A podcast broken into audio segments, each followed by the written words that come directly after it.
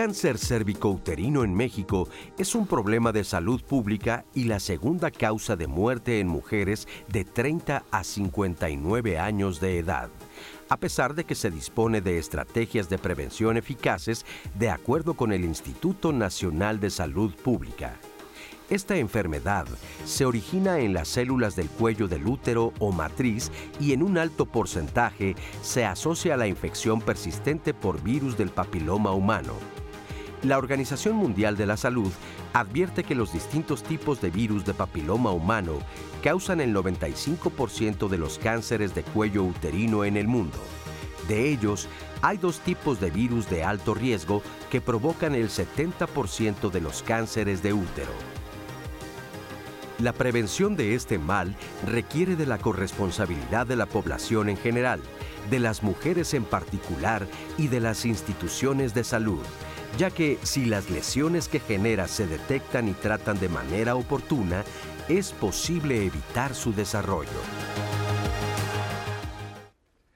¿Cómo están? Bienvenidos a Diálogos en Confianza. Es un gusto estar con ustedes como todos los lunes, platicando de salud en un tema muy importante el día de hoy, cáncer cérvico-uterino, un cáncer que es altamente, como vamos a ver a lo largo del programa, prevenible o detectable a tiempo y no dejar que avance y veamos tragedias que ahorita nos van a platicar los especialistas qué es lo que sucede.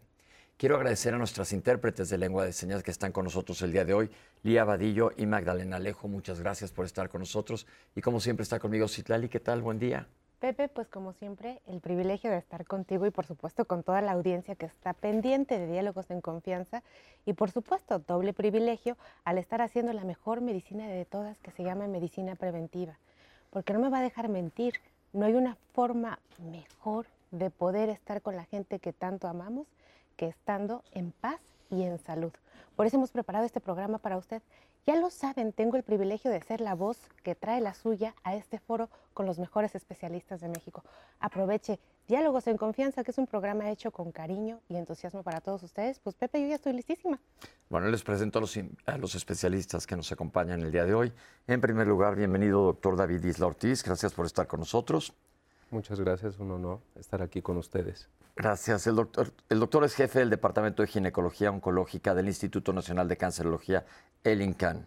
Doctor Serafín Romero Hernández, bienvenido, doctor. ¿Qué tal? Muy buenos días. Mm, muy contento de estar con todos ustedes. Gracias. Gracias. El doctor es presidente del Colegio Mexicano de Ginecólogos dedicados a la colposcopía, hace el COMEGIC. Y le damos la bienvenida a la doctora Fabiola Estrada Rivera. Gracias, doctora. Hola, muchas gracias. La doctora es ginecóloga, oncóloga, adscrita a la Coordinación de Oncología del Instituto Nacional de Perinatología.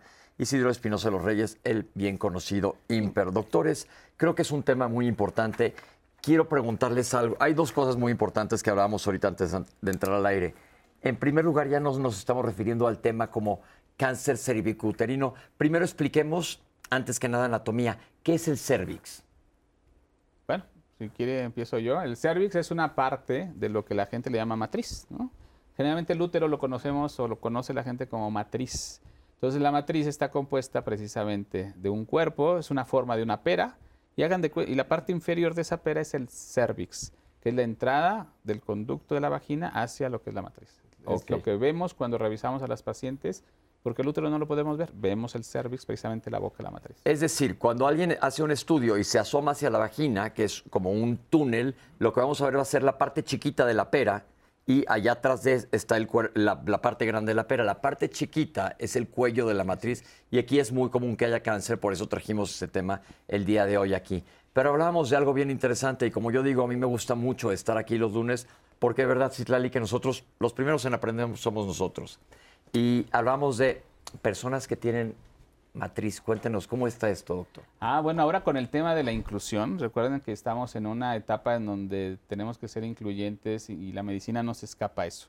Entonces, eh, actualmente se están acuñando los términos de personas, en lugar de decir pacientes, la paciente, el paciente, dependiendo del género al que se asuma, ¿no? Personas que viven con cuello de útero.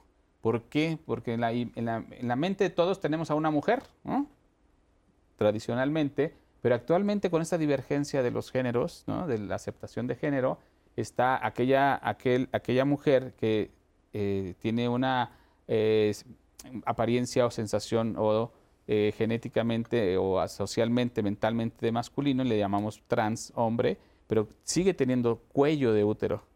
Eso me pareció importantísimo que lo mencionaras porque yo no lo tenía en el panorama y, y, me gusta eso que aprendamos. La inclusión para Canal 11 es importantísima. Entonces, una mujer que cambió de sexo hasta ser hombre y no se quitó los genitales internos, bueno, específicamente el útero, puede tener cuello de la matriz y por lo tanto es susceptible a tener cáncer del cuello de la matriz. Esto me parece muy interesante. ¿Cómo andamos de cifras? Hace muchos años me tocó cubrir a, un jefe que yo tenía y me mandó a la Secretaría de Salud a hablar de prevención y decían, los números siguen siendo muy alarmantes. ¿Cómo andamos en nuestro país? Sí, en, el mundo eh, aproximadamente 450 mil casos de cáncer bicuterino son los que se presentan eh, de estos, eh, casi un poco menos de la mitad van a fallecer por, esta, por este cáncer. En México, eh, desafortunadamente, sigue presentándose el cáncer bicuterino, es la segunda causa de, muerte. El, aproximadamente 10.000 casos de, de, cáncer, casi 10.000 casos de, cáncer al año, y de estos casi 4.000 van a fallecer. Si hacemos una, eh, si equiparamos más o menos el número, es como la capacidad que tiene el Auditorio Nacional de, gente. O sea, es eh, casi 10 mil personas y de estos casi la mitad van a fallecer por año. Eh, y esto es alarmante, esto es creo que lo, más importante. A veces hablar más de números, creo que lo importante es ver las perspectivas en una neoplasia que puede ser curativa. Neoplasia quiere decir tumor y tenemos una cápsula de un panorama general en base a lo que nos está comentando el doctor. Vamos a verlo y ahorita regresamos a comentar con ustedes. Hemos visto que el 80% de las mujeres antes de los 50 años ya debimos de haber adquirido alguna infección por virus de papiloma humano. Los de alto riesgo son aquellos que se van a asociar a la presencia y desarrollo de cánceres. Este virus empieza a meter a las células de nuestros tejidos, en este caso del cuello del útero, donde estas células empiezan a afectar todo ese tejido con recambios en su información genética y además en su replicación. Esto eh, se va desarrollando como un cáncer del cuello del útero. A nivel mundial, el cáncer cervicuterino significa el cuarto lugar de muertes en las mujeres en nuestro país está catalogado como el segundo lugar de, muertes por cáncer cervicuterino.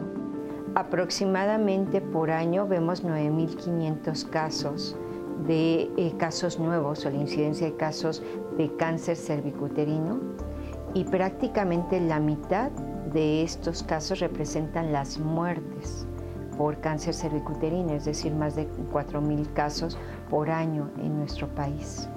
Definitivamente la mayor incidencia de estos casos se presentan en países con un índice de desarrollo humano bajo o un índice de desarrollo medio. Estamos involucrando factores económicos, factores de salud, factores escolares. Es decir, hay una gran incidencia de índices demográficos que van a afectar a esas mujeres. En la Ciudad de México, las mujeres que sostienen los hogares prácticamente representan el 50% de los casos. Es decir, son madres de familia, madres solteras, divorciadas, etcétera, y que son pilares de familia.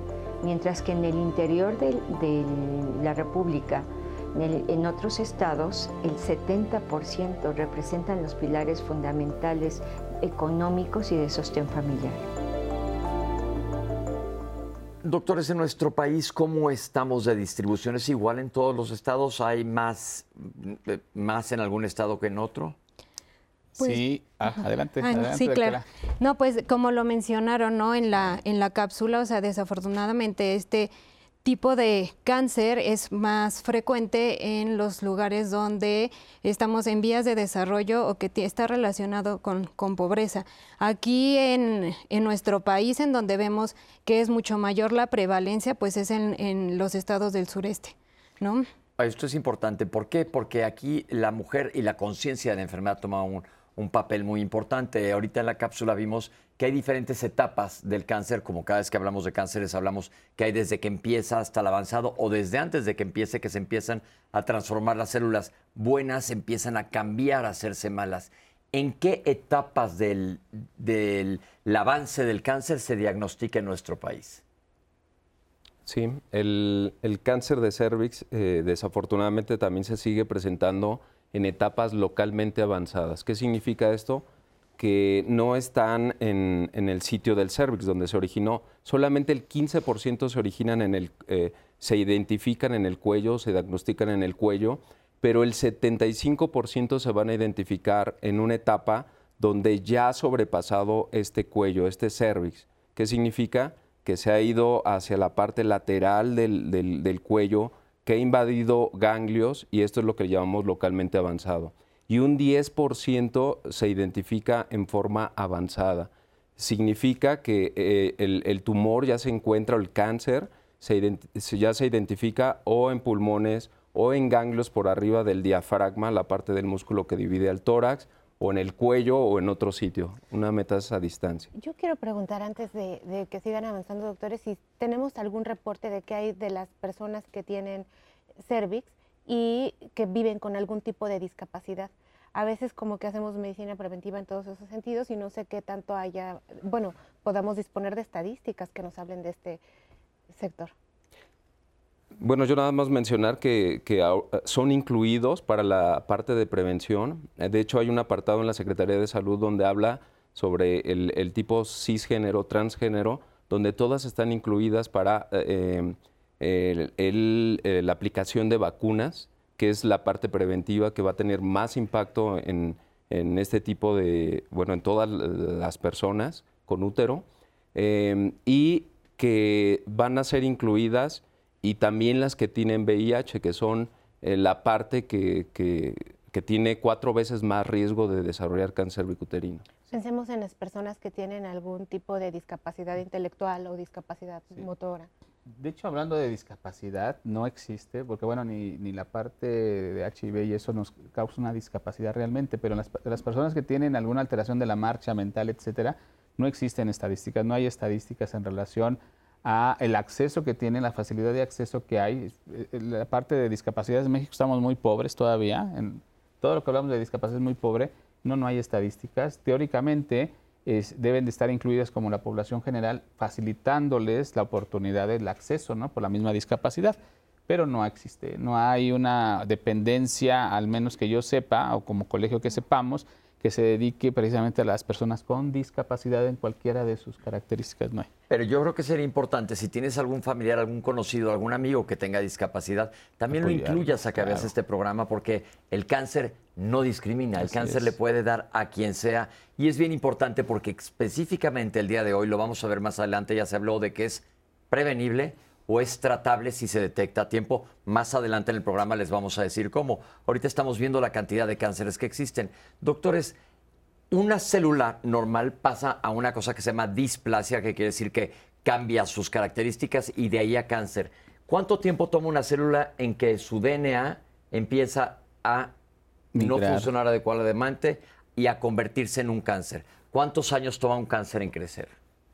Pues lo que se reporta es que puede pasar desde seis meses en que empiece a haber una alteración e incluso hasta diez años, ¿no? Que es como esta ventana de oportunidad que tenemos en para este tipo de cáncer para poder hacer el diagnóstico de manera oportuna. Y esto es bien importante porque hago las preguntas un poco con Gilvilla, porque si estamos diciendo que de que empieza a estar mal una célula a que verdaderamente sea un cáncer va de seis meses hasta 10 años, hay, como dice la doctora, una ventana muy grande en donde podemos actuar. Y para que podamos actuar necesitamos la conciencia de la población por más de programas sociales que se hagan en, el país, porque existen, pero hay un, hay un programa de lucha contra cáncer cervicuterino. ¿Nos podrían hablar un poquito de eso y qué tanto éxito ha tenido? Fíjate que antes de que eh, contestarte esta pregunta, es bien importante que la gente le quede claro.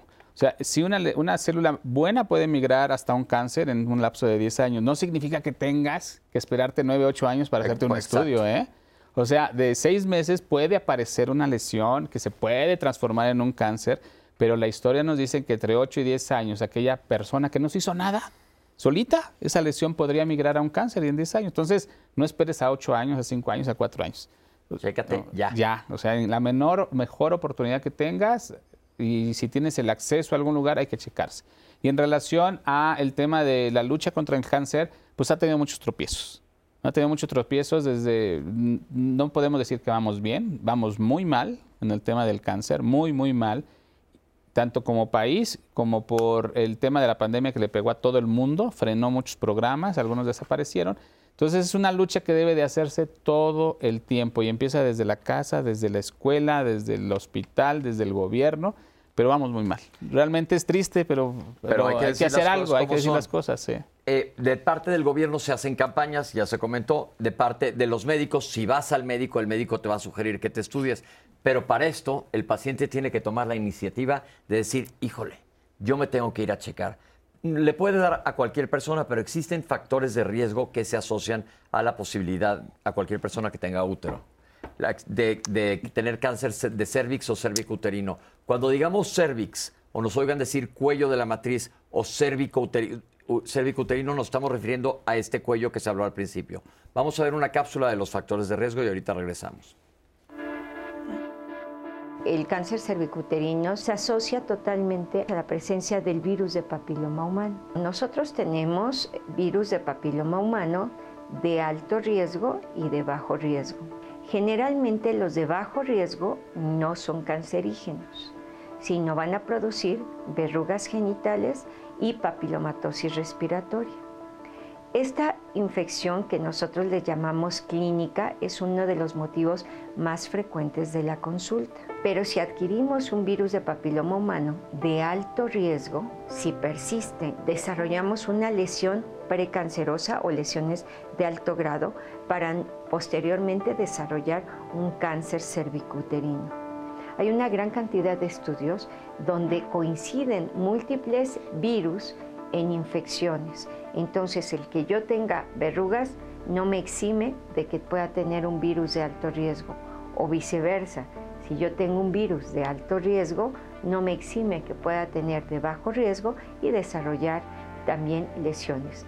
Y la situación es que no siempre voy a tener una manifestación clínica es decir, muchas veces pensamos que este, estas enfermedades van a dar síntomas o signos desde un principio sin ser así.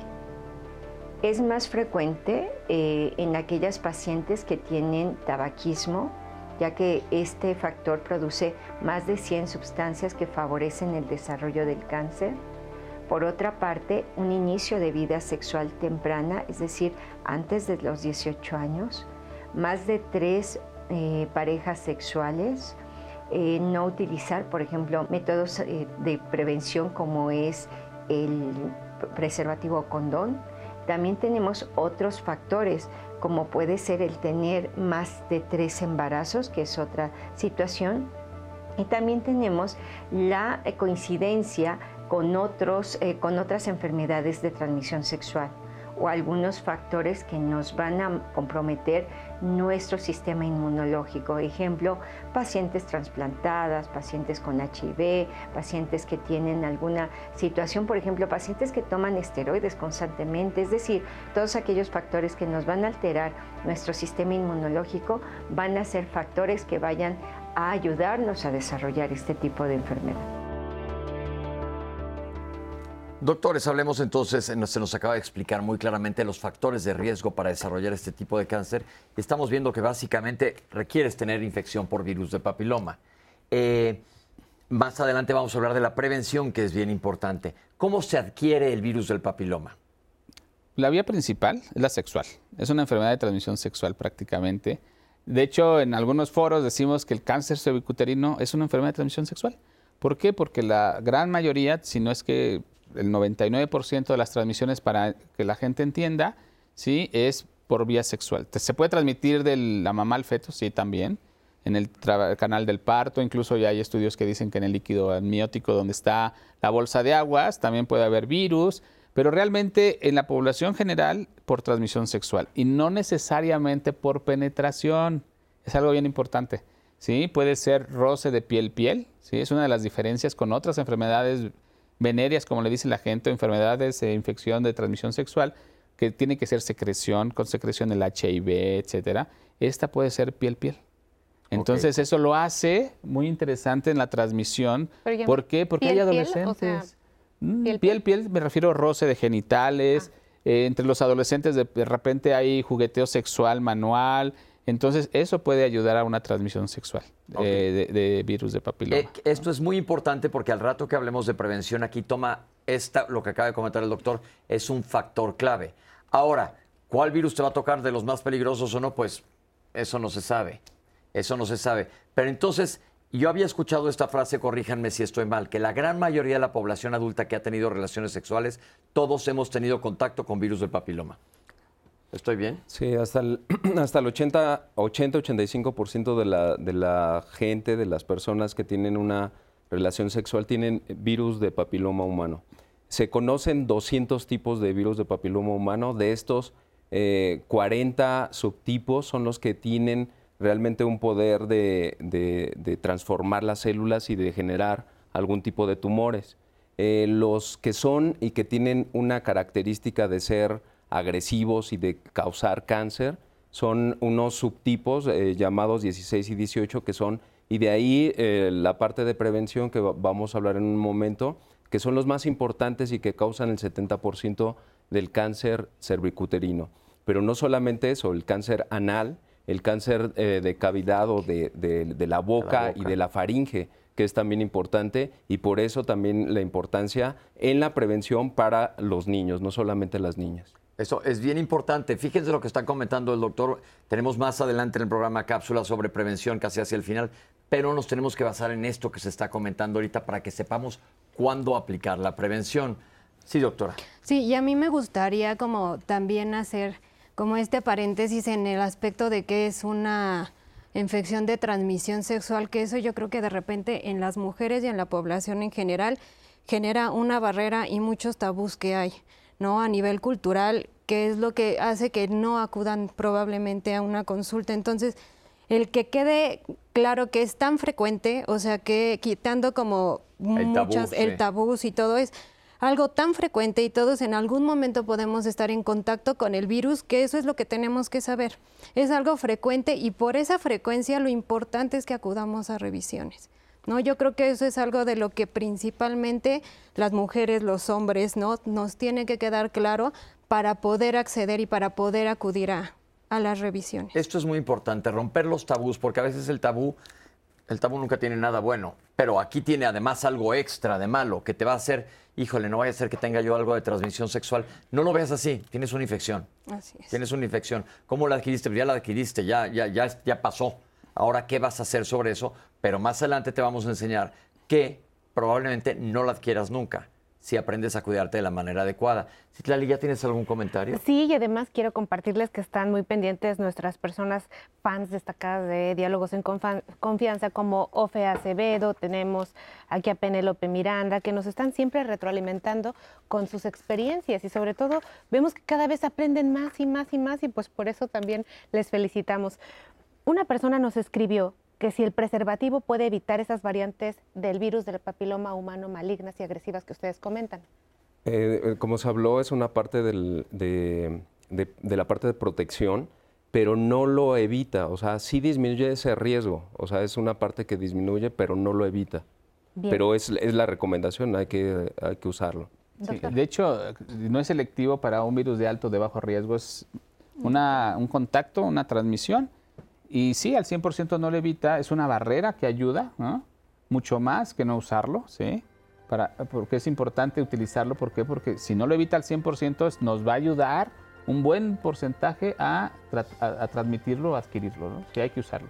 Bien, doctor. También tenemos otras preguntas muy interesantes sobre la relación que tiene el cáncer con la pobreza.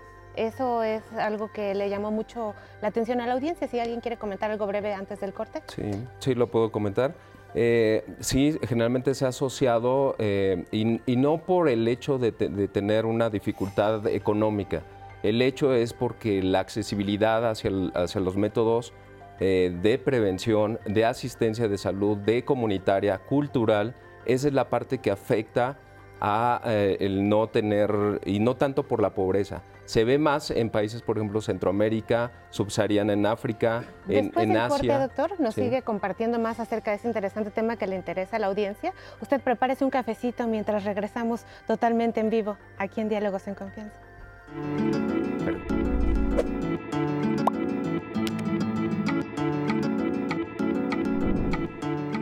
El diagnóstico oportuno del cáncer cérvico-uterino permite mayores posibilidades de recuperación y mejor calidad de vida a quien lo padece. Secretaría de Salud. Estamos de regreso en vivo en Diálogos en Confianza hablando de cáncer cervicuterino. Doctor, te interrumpimos justo antes de irnos. Sí, no, solamente concluir el- la idea. El cáncer bicuterino, como hemos comentado, si bien se presenta en el mundo en, en el 75% en países en vías de desarrollo, en, en lugares donde no tienen em, baja- bueno, donde hay baja accesibilidad a, sistemas de salud, pero es por eso, no es per se por la pobreza, sino por eh, los bajos recursos que existen en esas áreas, en esos países, en esos estados. ¿Podríamos decir que la falta de educación en salud o de educación médica en la población general impacta?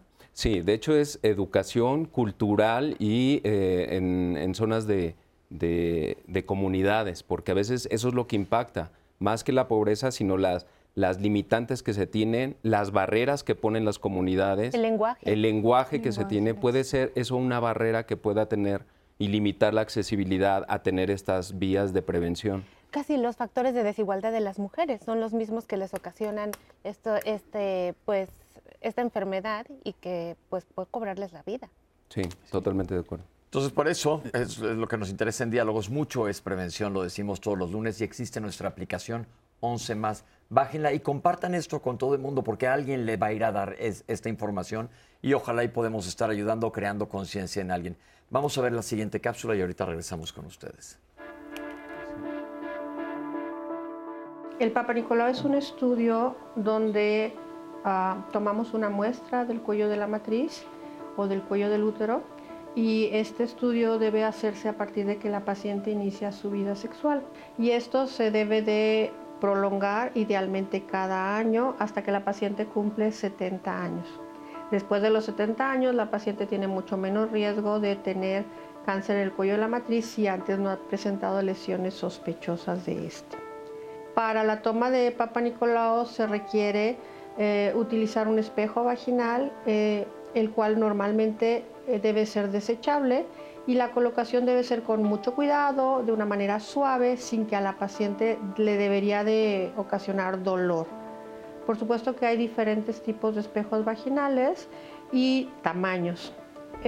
Vamos a utilizar el que sea adecuado para cada paciente. No será lo mismo en una paciente que ha tenido partos o que es bastante alta a una paciente delgadita, pequeñita, que no ha tenido partos.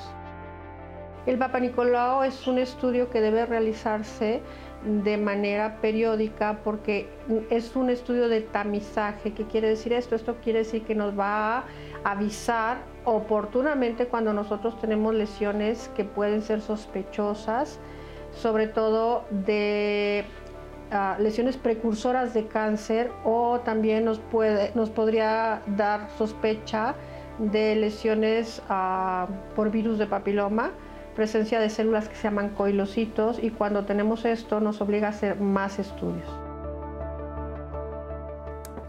Ok, ahorita vamos a hablar con los especialistas sobre este Papa Nicolau que es tan importante, pero tenemos que darles voces a ustedes que nos, que nos, hacen, nos enriquecen el programa. Bueno, pues y también recordarles que estamos en Facebook, estamos en YouTube, estamos en Twitter, estamos subiendo material a Instagram, tenemos nuestra aplicación 11 más y tenemos el centro de contacto con la audiencia en donde usted llama, le responden y nos traen sus llamadas aquí a la audiencia con nuestros especialistas.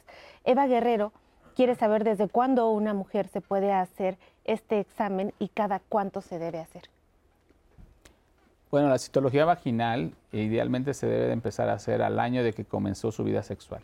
Citología vaginal. O Papa. Nicolau, es exactamente lo mismo. Papa Nicolau es como lo conocemos todas las personas. Bueno, la gente normalmente es el estudio de Papa Nicolau, que es la toma de la muestra de la boca de la matriz o de la vagina. Idealmente debe de ser al año de que inicia vida sexual y este y se hace de una manera relativamente Una no complicada una vez al año dependiendo mucho de los programas que haya en salud no o sea se- Preguntan las mujeres que nunca han tenido vida sexual. De hecho, la, bueno, la, la regla o, o- o lo que se debe de acuerdo a las normas de salud eh, se debería de realizar a los 25 años aquí en México, aunque en el mundo es a los 21 años. Ese es, eh, así es como se debería de realizar la citología eh, vaginal o el papanicolao. Eh, eso es, pero eh, dentro de la misma forma de tamizaje, eh, se debería de realizar una búsqueda de virus de pap- papiloma humano a los, a, a los 35 años. Esa sería como la, ¿Cómo se la toma inicial. Se hace de la misma forma, con, colocando el espejo, toma de un pap- como la toma del Papa Nicolau, y de ahí se hace una prueba específica para búsqueda de virus de papiloma humano, que nos dirán si tiene eh, o no vi- el- este virus. Eh, dentro de las estrategias de, de, pues, de- en contra de la erradicación del cáncer bicuterino está esto, el realizar tamizaje, pero el tamizaje actual ya no solamente es el Papa Nicolau, es la citología o Papa Nicolau más la búsqueda de virus de papiloma humano. Pero tiene razón lo que dice Citlali. Una mujer que nunca ha tenido relaciones sexuales probablemente no esté infectada con virus de papiloma, pero se tiene que checar. Se tiene que checar. Ok. Esa es la- eso también es, es importante. Ok, yo creo que es importante que lo digamos, porque yo me acuerdo cuando yo estudiaba medicina en ese entonces, te decían es muy poco factible que le vaya a pasar a alguien que no ha tenido relaciones sexuales. Pero estamos aquí haciendo prevención. Sí, la factibilidad es mucho menor, ¿no? mucho, mucho menor, porque ahora también hay por ahí estudios que dicen que no necesitamos el papiloma para tener un cáncer cervicuterino, que son las menos, finalmente, pero eh, idealmente todas las mujeres sí se deben. Y ahora, lo que dice el doctor es cierto en relación a cuándo se debe comenzar el primer papá Nicolau, eso es en la generalidad. Ya de manera individual, cada persona y cada, eh, dependiendo su tipo de vida sexual, si es una chica de 25, 20 años que ha tenido ya 10 parejas sexuales, etcétera, pues no se le exime, ¿no? Un papá, una citología no le va a hacer daño. Lo que sí es muy importante que mujeres jóvenes, me refiero a menos de 25, 35 años, no se les debe de hacer una prueba de virus de papiloma humano. Las que conoce la gente como PCRs, por ejemplo, de repente, ¿no? Sí. ¿Por qué? Porque la gran mayoría tiene el riesgo de salir positivo y no hay que hacerles absolutamente nada. Ok. En la mayoría. Hay que, acuérdense ustedes que por eso tienen que ir con su médico, porque de manera individual, cada caso puede ser un poquito diferente. Y esto, esto es bien importante, como explicó, se explicó anteriormente. Es muy factible que estés infectado por el virus del papiloma. Casi todos los adultos del mundo hemos- probablemente tengamos virus del papiloma. Pero esto no quiere decir que a fuerzas vas a tener Así cáncer. es. Nada más que es un factor de riesgo, un factor de riesgo importante por lo que hay que estarse checando. Es por lo que el doctor insiste que hay que estarse checando. Síguele, Citlali. María Magdalena Lorenzo quiere saber hasta qué edad se puede aplicar vacuna a niños y niñas. Puedo comentar. Este, el- de hecho, la, la indicación absoluta para realizar eh, de aplicación de la vacuna es menos de 15 años. Ese es el, el grupo eh, blanco donde tiene mayor impacto y posteriormente eh, sería 25 a 26, que es solamente bajo indicación y cuando no se ha vacunado, y de 26 a 45, que es solamente de forma individualizada. Ya más de 45 no está, eh, no hay una Indica. indicación de, de aplicar la vacuna. Y más bueno. adelante vamos a hablar específicamente de la importancia de la vacuna, porque primero le estamos dando la importancia al virus para veamos qué es lo que podemos prevenir. Más Y adelante qué les bueno tenemos saberlo una de esa forma, doctor, porque nos decían que las mujeres que tenemos treinta y tantos, como yo, ya no, No, se podía uno aplicar, que uno perdió la oportunidad si cuando fue niño no lo vacunaron. Entonces es muy bueno saberlo. Odette Hernández les pregunta, ¿existe algún estudio de Papa, Nica- de Papa Nicolau para poder detectarlo? O sea, para poder detectar que sea igual que en los hombres. Por ejemplo, el antígeno prostático a ellos les ayuda. ¿Hay algo similar en las mujeres? ¿Algún marcador en sangre? Mm. Sí, no, como tal marcador en sangre no hay. Eh, como ya comentaron los doctores y como se comentó en la cápsula, el principal es la citología en el periodo de edad antes de los 29 años, como mencionaban, y posteriormente el que se realicen incluso las dos pruebas también tiene un beneficio, tanto el Papa Nicolau o la citología como las pruebas de detección de PCR o del virus del papiloma humano.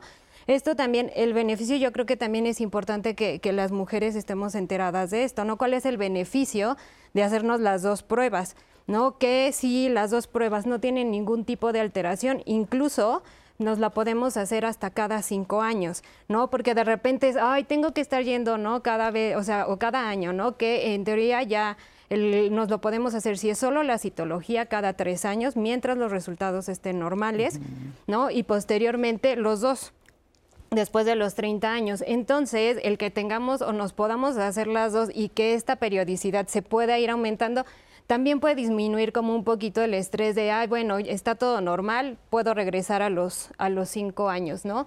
¿Es de rutina que en un Papa Nicolau les hagan además el PC, les busquen eh, virus de papiloma o se tiene que solicitar? Se tiene no, que se tiene ya lo sabrá el ginecólogo. Eh, sí, ahí sí. Así es. Pero qué interesante saberlo, muchas personas no lo sabían. También preguntan las personas mayores, mujeres mayores, ¿hasta qué edad se deben de hacer el Papa Nicolau? Sí, 65 años es la, de acuerdo a la norma oficial. A los 70 ya no tengo que hacerme nada. Eh, no, salvo cierta indicación. Si hay ciertas características, factores de riesgo, deberían de hacer un examen ginecológico más que la prueba del Papa Nicolau.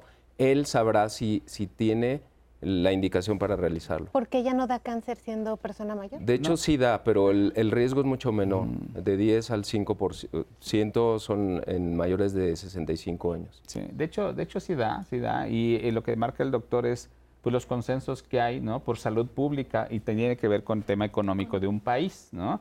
Una mujer que se hace un papanicolau a los 70 años, ¿le va a hacer daño? No, no le va a hacer daño. Seguramente eh, puede ser que tenga virus de papiloma, sí, se puede ser, y lo más seguro es que sí lo tenga pero hablando de tiempo de vida, del desarrollo de la enfermedad, que son de 8 a 10 años, teóricamente es más difícil que ella pueda morir por un cáncer cervicuterino. Es, esa es, la, pero se puede, se lo, daño no le va a ser necesario, ¿no? hay otros estudios más importantes a esa edad para hacerse que, una, que un papá Nicolau. Sí, y yo creo que también otro punto y también de repente en lo que las pacientes tienen, eh, las mujeres tienen como la duda, cuando se le quita el útero, ¿no? Cuando se quita el útero, pero que se haya quitado por algo que no es relacionado, el útero o la matriz, ¿no? Que se quita esta porción del cuello uterino que, que hemos estado comentando, si se realiza por algo que no es relacionado con cáncer y que sus citologías, todos sus estudios han estado bien, Incluso se recomienda que pudiera dejar de hacerse el Papa Nicolau. Yo tengo una pregunta porque me sucede, me han preguntado en el consultorio. Muchas veces cuando quitan la matriz, digamos, por cualquier otra causa, por miomas, que es lo más común en alguien un poco más grande, que tenga una miomatosis, es decir, unos tumores benignos que les causan muchos sangrados, les quitan la matriz, pero a veces se deja el cuello del útero. Entonces ahí sí puede haber cáncer cervicouterino y dice, ¿cómo voy a tener cáncer cervicouterino, si ya me quitaron la matriz? Por eso yo creo que es importante también este punto, que la mujer sepa, si te quitaron la matriz, te hicieron una histerectomía, mi pregunta a ti es, te quitaron el cuello de la matriz y si no te lo quitaron, tiene que seguirse haciendo papá Nicolau. Eso creo que es importantísimo y no sé qué tanto se les informe a las mujeres porque creen, no, pues a mí ya me quitaron la matriz. Así es. Sí. lo, real es que las mujeres no saben qué les dejaron. ¿eh? o sea, ni saben si tienen ovarios, ni saben, o sea, hay un desconocimiento total. Yo por eso insisto siempre, pregúntenle al cirujano si les quitó el cuello de la matriz, porque es, una vida de diferencias y es una cosa muy importante. Sí. Ahora algo bien importante, Pepe, estamos hablando de virus de papiloma, estamos hablando de cáncer. Y el Papa Nicolau fue hecho hace muchísimos años, precisamente pensando en las lesiones o en las células anormales que nos pueden llevar a un cáncer, y más que eso, en diagnosticar un cáncer. No, no es exclusivo, porque la gente lo piensa. Así es. Y el, el, Papa Nicolau además nos da mucha otra información, nos da información hormonal, nos da información también de otros tipos de infecciones bacterianas, de hongos, no nada más nos da información de cáncer, porque además algo muy interesante que a la gente, le, yo como ginecólogo mm, se, acercan, sus papanicolaos pueden salir negativos y normales a papiloma y sin embargo tener papiloma. Es algo interesante eso también porque luego les causa confusión porque se hacen una prueba como la que dijo el doctor de virus de papiloma y sale positiva. ¿Y el Papa Nicolau sale negativo? Ahí les va, Ahorita vamos, a explicarles por qué. Porque tú puedes tener el virus, pero no lesión por el virus. Así es. Es como decir, cuando yo les platiqué de reflujo, tú puedes tener muchos síntomas de reflujo, entran a un cronendoscopio y no está quemado el esófago. Y otras gentes que sí tienen reflujo y se les quema el esófago. Lo mismo aquí, puedes tener el virus, pero no necesariamente el efecto dañino sobre tus células. Doctora, ¿nos podrías explicar, llevar paso por paso, porque hay gente que le tiene miedo al Papa Nicolau, tienen miedo a esa visita al ginecólogo, hicimos ya aquí una cápsula una vez de cómo era, pero es importante que pierdan ese miedo. Doctora, explícanos, ¿y cuánto dura? La, el proceso para la toma yo creo que son 15 minutos, ¿no? La verdad es un procedimiento rápido, como lo vimos en la cápsula, lo que pues no, o sea, las pacientes se descubren de la cintura hacia abajo y yo creo que algo importante como médicos que también parte de todo lo de eh, el, poder disminuir este riesgo o, el cáncer cervicuterino es también la educación a los médicos, ¿no? El que desde el principio les estemos explicando paso por paso a las pacientes, ¿no? De la posición en la que se tienen que poner, ¿no? Como se vio en la imagen, ¿no? tenemos las mesas especiales en donde se colocan las piernas en cada extremo y posteriormente lo que hacemos es introducir el espejo vaginal. Como mencionaron, hay de diferentes tipos y ahí sí, como médicos, a la exploración, los antecedentes y todo, tenemos que elegir el tamaño adecuado y siempre hacerlo de una manera muy sutil, ¿no? Las mujeres iban como con mucho miedo de, es que duele. ¿No? Y yo siempre les digo, o sea, sí te tienes que relajar, respirar, porque a fin de cuentas en la pelvis es músculo. Entonces de repente se ponen así como súper tensas y solamente el introducir el, espejo les causa molestia. Entonces el estarles explicando, el decirles, mira, relájate, sí es algo... O sea, simplemente es algo incómodo, ¿no? Por la, o sea, todo lo que implica, pero es importante para tu salud. Y después de eso, lo que hacemos con un cepillo, o la espátula de aire que está el cuello del útero, tomamos un cepillado superficial. Entonces, ¿qué sensación pueden llegar a tener? Como un poquito de cólico o presión arriba del pubis, ¿no? O sea, no es un dolor muy intenso, ¿no? Incluso muchas no tienen dolor, pero eso también depende de cada paciente pero sí el estarles explicando, eso como que disminuye mucho el estrés. Y después de eso ya lo único que hacemos es retirar el espejo y ahí se, acaba el procedimiento. Pero sí también yo creo que es mucho parte de, los médicos el que tengamos como esta empatía y esta sutileza con todas las pacientes para que pierdan ese miedo a acudir a las revisiones. las mujeres que tienen resequedad, que tienen mucha resequedad, no quieren tener vida íntima precisamente por eso y de repente menos pensar en un papá Nicolau. ¿Las preparan antes para llegar al estudio en buenas condiciones? Sí, lo ideal sí sería tener una preparación porque incluso hasta la, el resultado del papá Nicolau podía ser no adecuado por la atrofia o la resequedad tan importante que hay en todo el tejido por la falta de hormonas. Entonces sí se recomienda hacer una preparación con estrógenos en un periodo corto y ya posteriormente poder realizar las revisiones. Perfecto. Eh, otra pregunta. Una vez que hacen este cepillado, eso se va a mandar al laboratorio de patología. El doctor no te va a dar el resultado allí inmediatamente. Te va a dar, ahorita que platiquemos de otra cosa, te va a decir cómo ve las cosas, pero eso se va a un laboratorio de patología. De ese mismo cepillado se puede sacar el PCR famoso para ver si tienes el virus? Sí, sí se puede, dependiendo el, el, tipo de muestra que tomemos. Ok. Sí, Pero eso vamos a dejárselo de los Un poquito más adelante. Exacto, eso nos lo dejan a los ginecólogos. Hay o sea, dependiendo de la muestra, en donde lo mandemos nosotros, podemos decir que le tomen eh, de una vez si hay el, el, número de virus que tiene, ¿no? El tipo viral o no, dependiendo del tipo de muestra. Hay una palabra en ginecología, en medicina, que muchos pacientes se confunden. Me dicen, doctor, me hicieron un papá Nicolau, ¿pero qué es una colposcopía? Han oído esa palabra y la gente dice, ¿es una cosa o es la otra? Vamos a ver aquí una cápsula de qué es y ahorita nos explican. La colposcopia es un estudio que se hace con un aparato especial que se llama colposcopio, que nos va a permitir magnificar las capas del cuello de la matriz y observar si hay o no una lesión.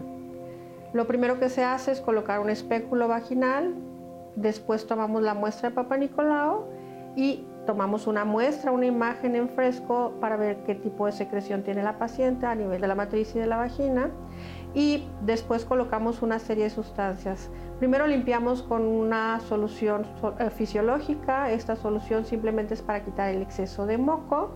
Después colocamos una solución que se llama ácido acético, es una solución transparente que va a provocar un pequeño ardor a nivel del, del cuello de la matriz. Cuando hay lesiones sospechosas de virus de papiloma, este ácido acético va a ocasionar una reacción que va a hacer que el cuello se ponga blanco donde hay lesión.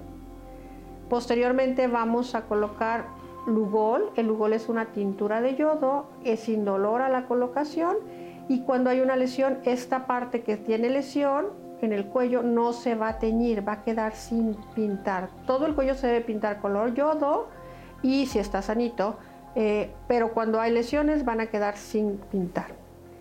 Cuando nosotros detectamos una lesión sospechosa, lo adecuado es tomar una biopsia, que significa tomar un pellizquito con una pinza especial.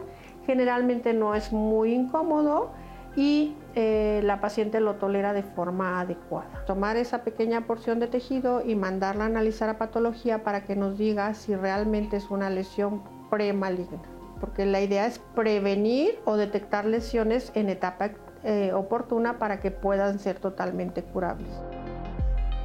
Doctores, podemos decir entonces que la metodología al principio es igual que la de un papá Nicolau normal, de una colposcopía. Exactamente. ¿A quién se le indica la colposcopía o se les hace a todas las pacientes? No, no, no se le hace a todas las pacientes. Idealmente se le debe de hacer a aquella mujer que tenga ciertos factores de riesgo, pero que además tenga un papá Nicolau con alguna alteración que nos invite a hacer esa colposcopía, ¿no? Por ejemplo, si en el papá Nicolau dice que tiene lesión sugestiva de virus de papiloma o cuando utilizan la clasificación de displasia, que es cuando de repente la gente entiende más por displasia, lo identifica más, entonces son las pacientes tributarias a una colposcopía.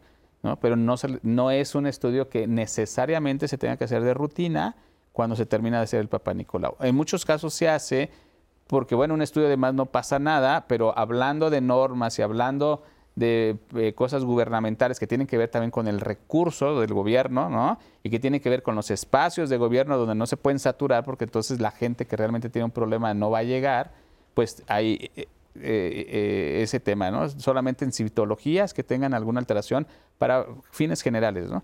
Pero se puede hacer inmediatamente después de un Papa Nicolau en una consulta tradicional. Sí, sí se puede hacer. Ok, perfecto. Esto es importante que sepamos la diferencia. Ahora, también, como dice el doctor, si encuentran que hay algún tipo de lesión, este pintado, por así decirlo, va a ser mucho más fácil dirigir la biopsia hacia una zona o a otra. Eh, ¿Qué tanto en la población tienen conocimiento las mujeres de estas diferencias? Eh, realmente no. A veces es, creo que el principal factor, o sea, que se desconoce por lo que es importante, pues primero hacer la citología, el, realizar el Papa Nicolau. Una vez que se tenga la normalidad, pues eh, como bien se mencionó ahorita, eh, realizar esta colposcopía. Pero es importante que ante cualquier anormalidad de esa eh, celularidad de ese tejido se tome una biopsia, se tome un fragmento de tejido para saber si realmente está o no dañado. Porque puede ser no, solamente cáncer, pueden ser infecciones o algún otro tipo de anormalidad que esté presente en ese, en ese cuello uterino. Y de ahí tomar ya una conducta, porque la biopsia nos va a indicar qué es lo que eh, se encuentra ahí anormal. Por ejemplo, si haces una colposcopía y sale anormal porque está, no se pinta alguna zona del cuello uterino, no puedes ahí aseverar que es cáncer, puede ser otra cosa y por eso es la importancia de hacer una biopsia. Sí, yo creo que eso es como muy importante igual puntualizarlo, el Papa Nicolau, las pruebas de detección de PCR del virus del papiloma humano, como tal nos orientan a tomar la siguiente paso en hacer, que es realizar la colposcopía. Y en la colposcopía sí nosotros podemos tener como una orientación de si es una lesión de alto grado, de bajo grado o incluso un cáncer. Pero para el diagnóstico es forzoso que se realice la biopsia. porque de repente sí hay pacientes que acuden y, o llegan a la consulta y te tomaron biopsia, no, pero ya dijeron que tengo cáncer, ¿no? y ya me quieren operar y ya no, o sea que sepan que todo tiene un proceso y un motivo por el cual se tienen que realizar las cosas de esta manera. ¿Qué es una conización que a veces ustedes llevan a cabo? O congelar algo que esté ocurriendo. Pues bueno, como tal, la conización es el tratamiento o incluso se puede considerar igual como diagnóstica y tratamiento y esta se realiza cuando tenemos una biopsia con diagnóstico de una lesión de alto grado. Entonces, del cuello del útero, que es esta porción del útero final que, de donde se toma la muestra, lo que se hace es, o sea, yo siempre les explico, ¿no? Que es como cortar una rebanadita de aproximadamente dos centímetros de ese tejido para, con esa finalidad, quitar el tejido que está dañado y dejar el cuello del útero nuevamente sin ningún tipo de lesión.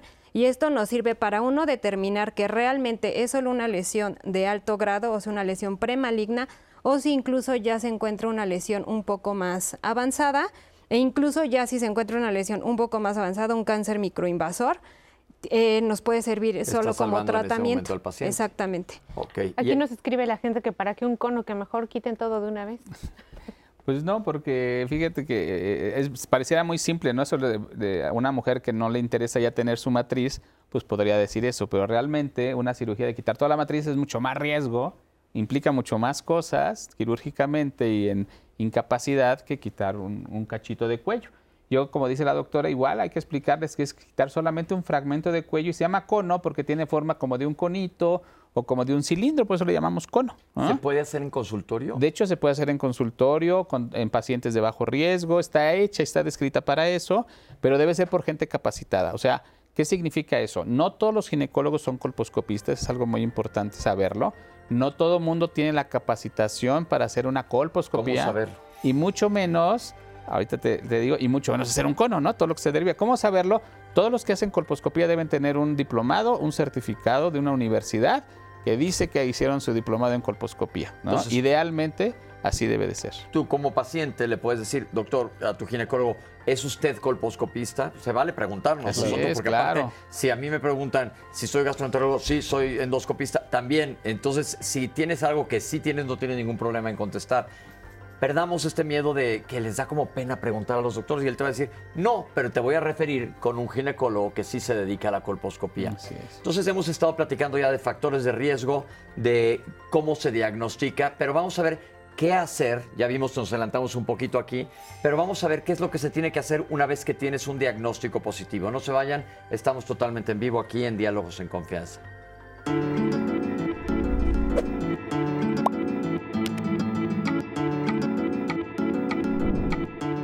La infección del virus del papiloma humano de alto riesgo produce cambios en las células e incrementa la posibilidad de la formación de organismos celulares precancerosos. Centros para el Control y la Prevención de Enfermedades. Y estamos de regreso. Muchísimas gracias por la confianza, pues de enviarnos cosas tan importantes y sobre todo por compartir sus estados de salud.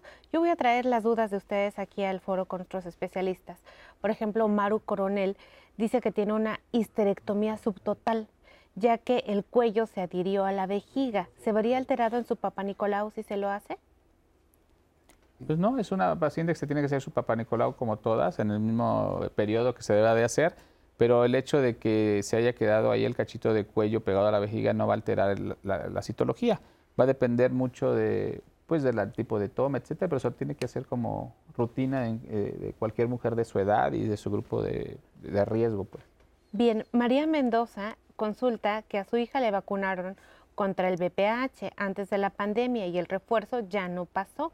Esto tiene tres años, ¿todavía es viable que se la coloque? Tal vez sería bueno saber la edad, porque si tiene menos de 15 años debería de, aplicarse no una, sino dos para que concluya tres dosis. Si tiene más de, de- de 15 años también tendría que recibir eh, dos dosis adicionales. Bien, tenemos a De León Campos que quiere saber por qué el endometrio se engruesa después de los 50 años. Bueno, eso no tiene mucho que ver con el tema de papiloma, pero se puede engrosar por varios factores. Uno, si está gordita, puede ser un riesgo de que se engruese. Si está tomando estrógenos, puede ser otro motivo. Entonces, eh, básicamente puede ser hormonal o puede ser metabólico y hay que buscar el por qué se está engrosando, ¿no? Gracias, doctor. Y creo que algo importante aquí, después de los 50 no debería de engrosarse, salvo que tuviera algún factor es. externo que estuviera influyendo para que esto se engrosara. Entonces, eh, 50 años debería de hacerse algún análisis, algún... estudiarse. porque cualquier crecimiento autónomo, eh, engrosamiento endometrial, se deberá de descartar un cáncer en. Gracias, doctor. Sí, Doctor. eh, e incluso, o sea, también de, de la otra información que nos comentaba el doctor, en el Papa Nicolau nos pueden de- dar determinadas alteraciones, por ejemplo, alteraciones glandulares, que una de las cosas que tenemos que hacer es esto, descartar que no haya un, una alteración a nivel del endometrio y no precisamente a nivel del cuello, del cuello uterino. Aquí una pregunta, doc, ahorita que mencionó, se refería a alguien con sobrepeso.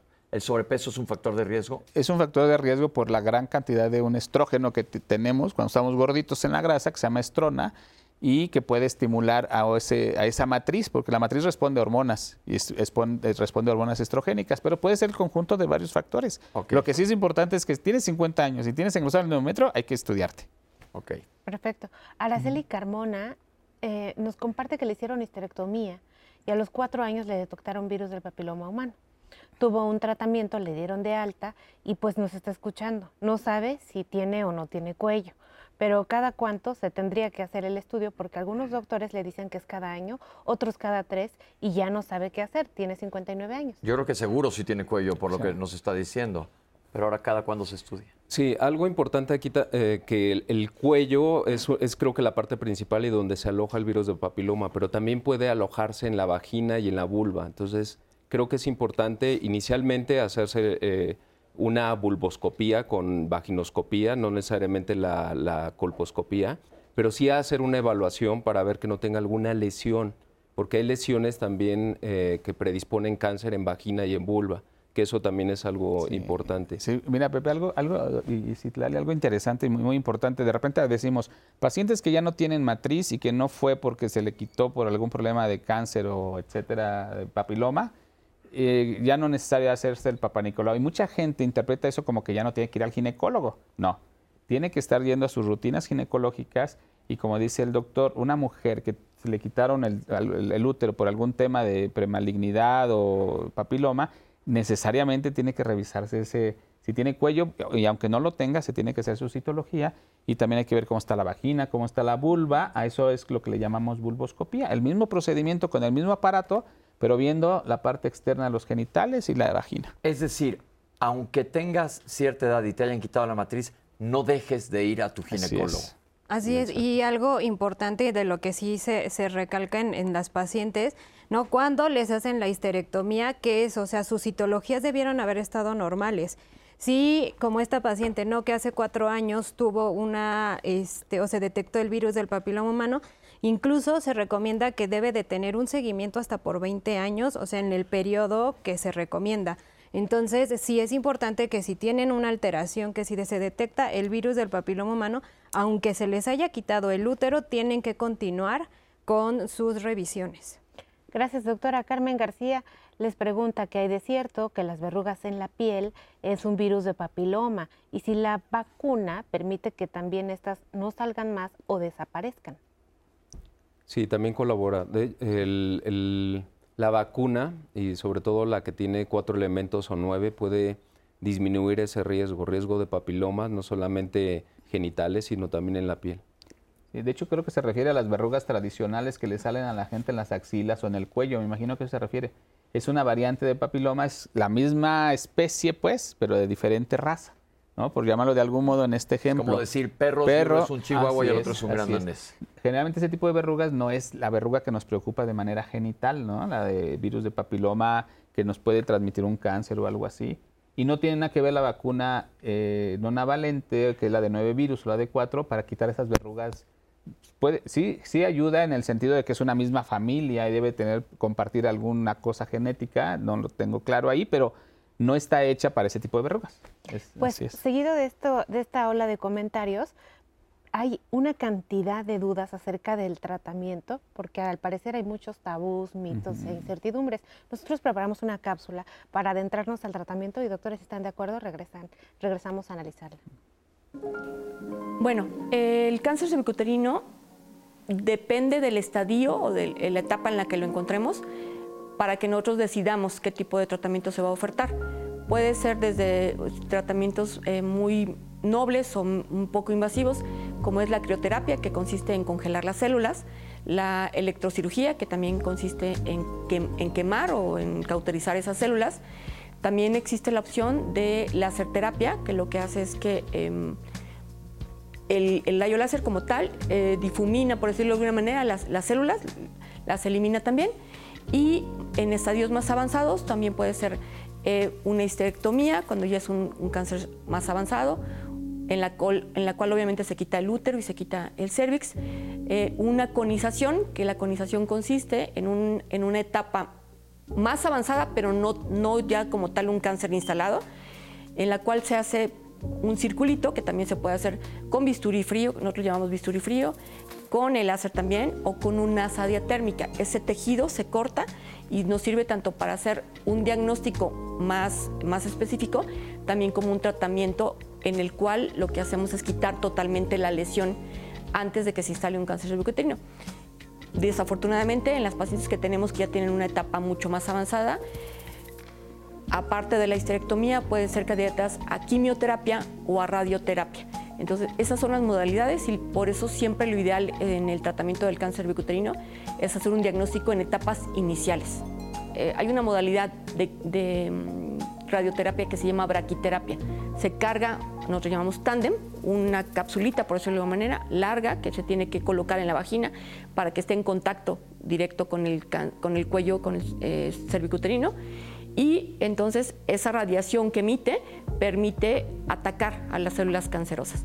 En el caso de la inmunoterapia es tratamiento que previamente se tiene que evaluar a la paciente, conocer el estadio, sus características clínicas, enfermedades agregadas que tenga la paciente y entonces se hace una petición especial o a, las especialidades o especialidades que nos apoyan en el tratamiento, en el cual ellos calculan qué tipo de medicamentos se van a, a a infusionar o administrar a la paciente con la intención de que su respuesta inmune, ella solita, prepare o mejore su autoinmunidad y eso le permita avanzar en el, en, el, en el tratamiento en el cual lo que queremos es despertar las defensas de cada paciente. Híjole, doctores, vemos que es una gran cantidad de tratamientos. Váyanos desglosando desde lo más sencillo hasta lo más, más moderno y complicado. Bueno, Aquí habría que dividirlo en dos partes. Uno, en las lesiones que todavía no son cáncer y en las lesiones que ya son cáncer. Cuando son lesiones que no son cáncer, hay varias eh, opciones, algunas ya no se usan tanto y mucha gente habla de la crioterapia. Esa crioterapia ya está muy limitada. Antes en los 80 se usaba mucho. Actualmente no la utilizamos realmente ya para lesiones que puedan producir un cáncer por virus de papiloma humano. Tiene otras indicaciones muy especiales, muy, muy, muy pobres, en el sentido de inflamaciones de cuello, pero no tanto para lesiones premalignas, ya no es el, el que idealmente se utiliza. Luego viene el láser, que el láser se utiliza sí, pero en ciertas características nada más, porque lo que hace el láser es destruir, estamos hablando de cuello, ¿no?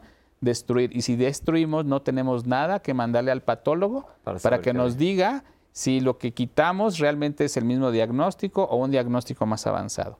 Entonces hay que individualizar como para qué vamos a usar cada, cada eh, tipo de tratamiento. Y después viene el cono, ¿no? que ya hemos hablado, o electrocirugía, que es cuando quitamos un cachito de cuello y ahí es tanto para corroborar el diagnóstico como para saber si es otro tipo de lesión más avanzada e incluso hay un cáncer que se llama cáncer in situ, que tiene ciertas características que no ha avanzado hasta cierto nivel, que lo podemos tratar de esa manera. Y ya cuando es un cáncer mucho más avanzado, ahí sí le paso la palabra a los oncólogos porque ellos son los expertos en cáncer ya avanzado. Doctores. Sí. sí. No, bueno, yo creo que solo para puntualizarlo del doctor, es eh, la terapia como tal ablativa, que es el láser, la crioterapia, eso es, eh, y podría estar indicado incluso solo en las lesiones de bajo grado. Ajá. Ya en las lesiones de alto grado no es una de las... Alto y bajo grado de malignidad. De malignidad, sí, que es como dividimos las lesiones premalignas, ¿no? Las que son de bajo grado, que tienen menos riesgo de poder llegar a progresar a, un cáncer y no todas se tratan, eso sí, es valorando a cada paciente, porque de repente también pasa mucho eso, si le encuentran una lesión, luego, luego tratamiento.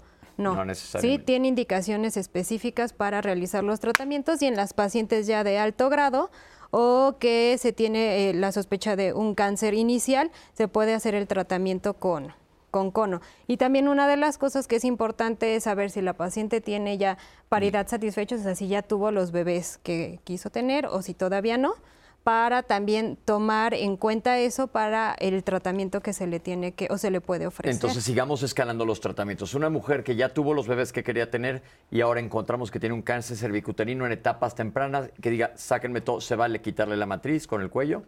Sí, sí, sí, pero siempre y cuando evaluando como todos los puntos, o sea, viendo las características especiales de la lesión, si tiene algo que se llama permeación linfovascular y todo para saber el tipo de cirugía que se tiene que realizar, ¿Por qué? Porque una de las cosas que se evalúa o que tenemos que saber ya cuando hay un diagnóstico de cáncer, es que el ver, ahí exactamente, ¿no? Como sabemos, una de las formas en las que el cáncer cervicuterino se propaga, uno es por extensión directa, esto es que empieza a afectar a los órganos que están cerca, ¿no? El tejido que une al útero a la pelvis, hacia la vejiga, hacia el recto, y la otra, la otra es por los ganglios, ¿sí? Ganglios linfáticos, que es como parte de la circulación del cuerpo en donde esas células malignas se pueden ir a otro lado.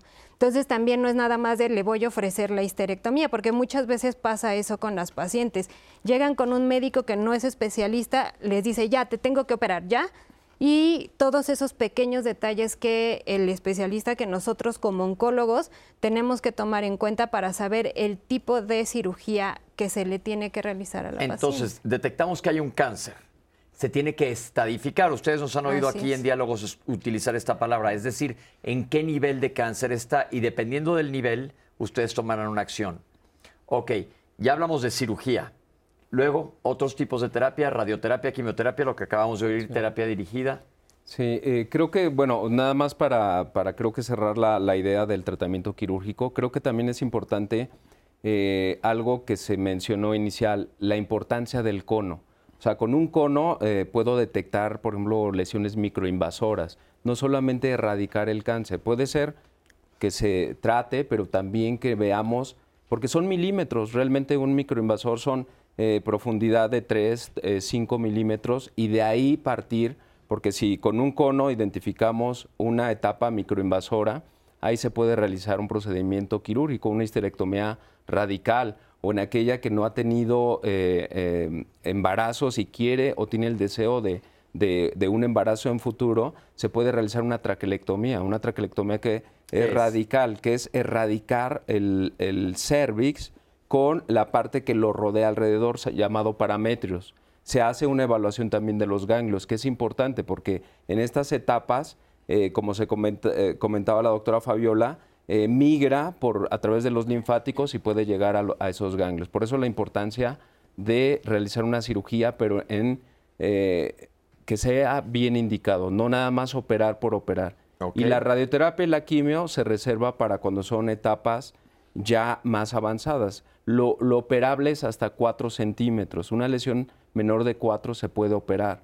Una lesión que ya es más de 4 o que tiene un ganglio o varios ganglios afectados, va para quimio radioterapia. Ok, y esta última terapia que hablamos de inmunoterapia y terapia dirigida, ¿qué es? ¿Nos podrían explicar un poquito? ¿Y cuándo se utiliza? Sí, eh, lo, explico. Em, bien, los tratamientos ya eh, sistémicos o que actúan a nivel eh, venoso y, en, toda la, en todo el organismo están determinados ya para una etapa diferente. Eh, eh, las etapas 4, cuando ya se encuentra la enfermedad en otros órganos, en otros ganglios, por ejemplo, por arriba del diafragma, y hay metástasis, ahí el tratamiento va a ser un tratamiento vía venosa, vía sistémica. Entonces, el tratamiento va a ser quimioterapia. La inmunoterapia eh, son tratamientos que están ingresando a las nuevas em, terapias de manejo eh, sistémico de, en el tratamiento oncológico, pero son determinadas eh, de forma multidisciplinaria, pero no como primera línea de tratamiento. Generalmente se utiliza como una segunda línea de tratamiento o para recurrencias o para persistencias de la enfermedad. ¿Estas terapias más avanzadas tenemos al alcance en nuestro país? Sí. Sí, sí hay. Ok, es importante porque son terapias muy caras. Sí, pero sí, sí, sí hay. Ahora, siempre hablamos de, híjole, mientras más difícil el caso, más caro. Eso sí es real. Así es. Porque implica más caro en todos los sentidos, en cuanto a peligrosidad de la enfermedad, en cuanto va a gastar muchísimo más el hospital en donde estés, ya sea privado o, que, estés, o que estés cubierto por, por, el, por el sistema, es mucho más caro para el sistema, más tiempo de estancia hospitalaria y se van elevando los costos, inclusive si llegas a estos tratamientos. Cuando todo esto lo podrías evitar si tienes un Papa Nicolau cada año y se diagnostica apenas cuando está empezando. Si comparamos los precios de una conización, por ejemplo, local contra un cáncer metastásico, es una diferencia bestial. Pero vámonos a ir más allá en este cáncer específico. Se puede hacer algo específico para tratar de que aparezca el cáncer. Y vamos a ver la cápsula que sigue, que nos habla de prevención con vacuna. La importancia de, vacunar a todas nuestras pacientes, a todas nuestras mujeres, a todas nuestras niñas, es porque la infección por virus del papiloma humano está demostradísimo, por supuesto a nivel mundial, que es un- uno de los factores más importantes para desarrollar cáncer cervicuterino. Entonces, una paciente que está infectada con virus de alto riesgo de, papil- de papiloma humano es una paciente que tiene un 80 o un 90% de riesgo de desarrollar cáncer cervicuterino. En nuestro país, eh, la última campaña de vacunación contra virus del papiloma humano fue en niñas de quinto año, porque lo que queremos es que se proteja a las niñas antes de que inicien vida sexual activa. Las vacunas que existían hasta, hasta hace poco en nuestro país solamente existía la vacuna tetravalente que cubre cuatro virus de alto riesgo. Hace poco eh, ya eh, laboratorios ingresaron la vacuna eh, nonavalente que cubre ahora nueve virus de alto riesgo. Entonces es muy importante primero informar e insistir en que tenemos que vacunar a nuestras pacientes porque lo que hace la vacuna pues es obviamente despertar inmunidad como cualquier otra vacuna en la paciente y permitirle que esa inmunidad le ayude a defenderse en caso de que en algún momento tuviera contacto con el virus del papiloma humano para que no desarrolle lesiones más adelante. Sería ideal que tuviéramos vacunación universal, niños y niñas. En este momento, en nuestro, en nuestro país, pues el sistema de salud todavía no, no tenemos la capacidad, pero la intención es esa. Una de las metas de la OMS para 2030 es que se haga una vacunación universal. En Estados Unidos o en algunos otros países con mayor poder adquisitivo, se está vacunando ya de manera universal a los niños y a las niñas también. También a los varones hay que vacunarlos con el mismo esquema, el mismo tipo de vacuna. No cambia la vacuna si es para hombres o para mujeres. Todas, sin, sin importar la edad, el tiempo que hayamos de haber iniciado vida sexual activa, todas debemos de vacunarnos contra el virus del papiloma humano. Si yo me puse la vacuna, no sé, ahora y iba, iba a tomar o me iban a aplicar el esquema que es de cero, o sea, la primera aplicación, dos y seis meses. Me puse la dosis, la primera dosis que es la cero, y entonces se me pasaron, no sé, cuatro, seis, ocho meses, un año, se me olvidó. Hay que reiniciarlo. Por eso es importante que todas sepamos y preguntemos eh, qué marca es o qué tipo de vacuna es para que sepamos los tiempos en los cuales tenemos que regresar por la siguiente dosis. Y otra de las medidas, o muchas de las medidas que podemos tener o conocer para prevenir, pues lo primero es no fumar, usar preservativos siempre en, nuestras, en, nuestra, en cada una de nuestras relaciones sexuales, tener una dieta abundante en verduras de hojas verdes, consumir ácido fólico y, por supuesto, una alimentación balanceada. Pero yo me permitiría insistir en que lo más importante es no fumar y vacunar a nuestras, a nuestras niñas. Doctores, si se fijan en este, doctores, perdón, público general, si se fijan en este, en este cáncer, existe la posibilidad de prevenir. Hablamos de factores de riesgo y hay factores de riesgo modificables. Y afortunadamente en este son bastante los modificables. Digo, lo que decían, bajar de peso, comer adecuadamente y dejar de fumar está al alcance de, la mano de todo el mundo. La gente que vaya a decirme no es cierto, comer bien es muy caro, vean el programa que ya hicimos aquí en Diálogos en Confianza sobre alimentación saludable. Lo pueden ver en, en YouTube o en nuestra aplicación del 11 más, en donde los va a llevar a ver cómo tenemos la dicha y la suerte, ¿verdad, Citlali? De vivir en un país en donde se puede comer sano sin tener que gastar mucho. Esta es una idea que hay que romper en la cabeza alejarnos de la obesidad, alejarnos del tabaquismo. Pero la vacuna es un punto de vista importantísimo. Doctores, corríjanme de lo que voy a decir. Una vez que hicimos este programa hace unos años, se nos comentó que prácticamente en Australia ya no existe el cáncer cervicuterino porque está casi toda la población vacunada. ¿Sigue siendo real esto? Eh, sí existe. O sea, se habla de erradicación y que ahí inició la erradicación, pero ellos hablan de que su, su- la, la incidencia de cáncer cervicuterino ha bajado a menos de 4 por, por 100 mil, que es el objetivo que se busca a nivel mundial. Pero aún siguen presentando. Las, eh, los métodos que utilizan ellos de prevención los siguen aplicando y son los más efectivos. Creo que eh, Australia es el ejemplo y de ahí nace en 2018, inicia esta cruzada eh, internacional para la erradicación del cáncer cervicuterino. Esto es muy importante porque estamos viendo que es un cáncer muy común, que cobra muchas vidas y que se diagnostica tardíamente. Entonces, y estamos viendo que la causa número uno, el factor de riesgo más importante que hay, es el virus del papiloma humano, que prácticamente, dejemos, quitemos del tabú sexual, como dijimos anteriormente, prácticamente no prácticamente, pero la gran porcentaje de la población está o estamos infectados con este virus. Eso no quiere decir que a todos nos va a dar cáncer. Pero imagínense que todos estuviéramos vacunados. ¿Qué pasará con este cáncer? Se caería al piso. Sí. Que esto es una cosa muy importante para que tengamos en cuenta. Nosotros vamos a hacer ahorita un corte, pero vamos a regresar para que los doctores nos den las, den las específicas de la vacuna. Porque tristemente las campañas de antivacunación y las teorías de conspiración y de terror han afectado la vacunación y esto impide yo, es como digo ahorita con el COVID, cuando mucha gente cuando estás a punto de intubar a un paciente te dicen, por favor, vacúneme. Ya es demasiado tarde. Igual, por favor, vacúneme contra el papiloma cuando ya hay un cáncer, también ya es demasiado tarde. Entonces vamos a enfocarnos ahorita que regresemos de este corte a hablar de cuáles son las ventajas. Sí hay riesgos, pero como les digo yo, si me subo un coche, hay riesgo de que choque, pues sí, sí hay un riesgo de que choque, pero el beneficio de que voy a llegar a trabajar a diálogos a tiempo es muchísimo mayor que voy a chocar cada semana. Pensemos las cosas de esta manera, vamos a un corte y regresamos con ustedes, no se vayan.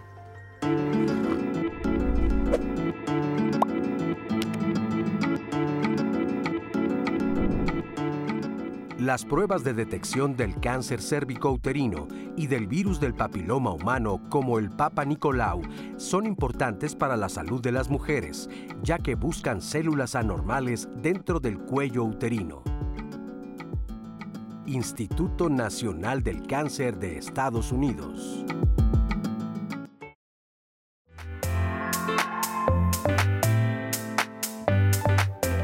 El cervix es una parte de lo que la gente le llama matriz. ¿no? Entonces la matriz está compuesta precisamente de un cuerpo, es una forma de una pera, y, hagan de, y la parte inferior de esa pera es el cervix. En México, eh, desafortunadamente, sigue eh, presentándose el cáncer cervicuterino, es la segunda causa de, muerte, casi 10.000 casos de, cáncer al año, y de estos casi 4.000 eh, van a fallecer.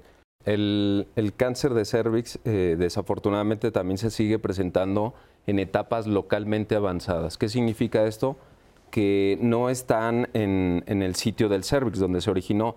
Que puede pasar desde seis meses en que empiece a haber una alteración e incluso hasta 10 años, ¿no? Que es como esta ventana de oportunidad que tenemos en es, para este tipo de cáncer para poder hacer el diagnóstico de manera oportuna. Si una, una, célula buena puede migrar hasta un cáncer en un lapso de 10 años, no significa que tengas que esperarte 9, 8 años para hacerte un Exacto. estudio. ¿eh? Cáncer cervicuterino es una enfermedad de transmisión sexual. ¿Por qué? Porque la gran mayoría, si no es que el 99% de las transmisiones, para que la gente entienda, ¿sí? es por vía sexual. Se conocen 200 tipos de virus de papiloma humano. De estos, eh, 40 subtipos son los que tienen realmente un poder de, de, de, transformar las células y de generar algún tipo de tumores. Algo tan frecuente y todos en algún momento podemos estar en contacto con el virus, que eso es lo que tenemos que saber. Es algo frecuente y por esa frecuencia lo importante es que acudamos a revisiones. Estamos hablando de virus de papiloma, estamos hablando de cáncer. Y el Papa Nicolau fue hecho hace muchísimos años, precisamente pensando en las lesiones o en las células anormales que nos pueden llevar a un cáncer, y más que eso, en diagnosticar un cáncer. ¿no? El proceso para la toma yo creo que son 15 minutos, ¿no? La verdad es un procedimiento rápido. Pero es importante que ante cualquier anormalidad de esa eh, celularidad, de ese tejido, se tome una biopsia, se tome un fragmento de tejido para saber si realmente está o no dañado. Y en la colposcopía sí, nosotros podemos tener como una orientación de si es una lesión de alto grado, de bajo grado o incluso un cáncer. Pero para el diagnóstico es forzoso que se realice la biopsia. biopsia.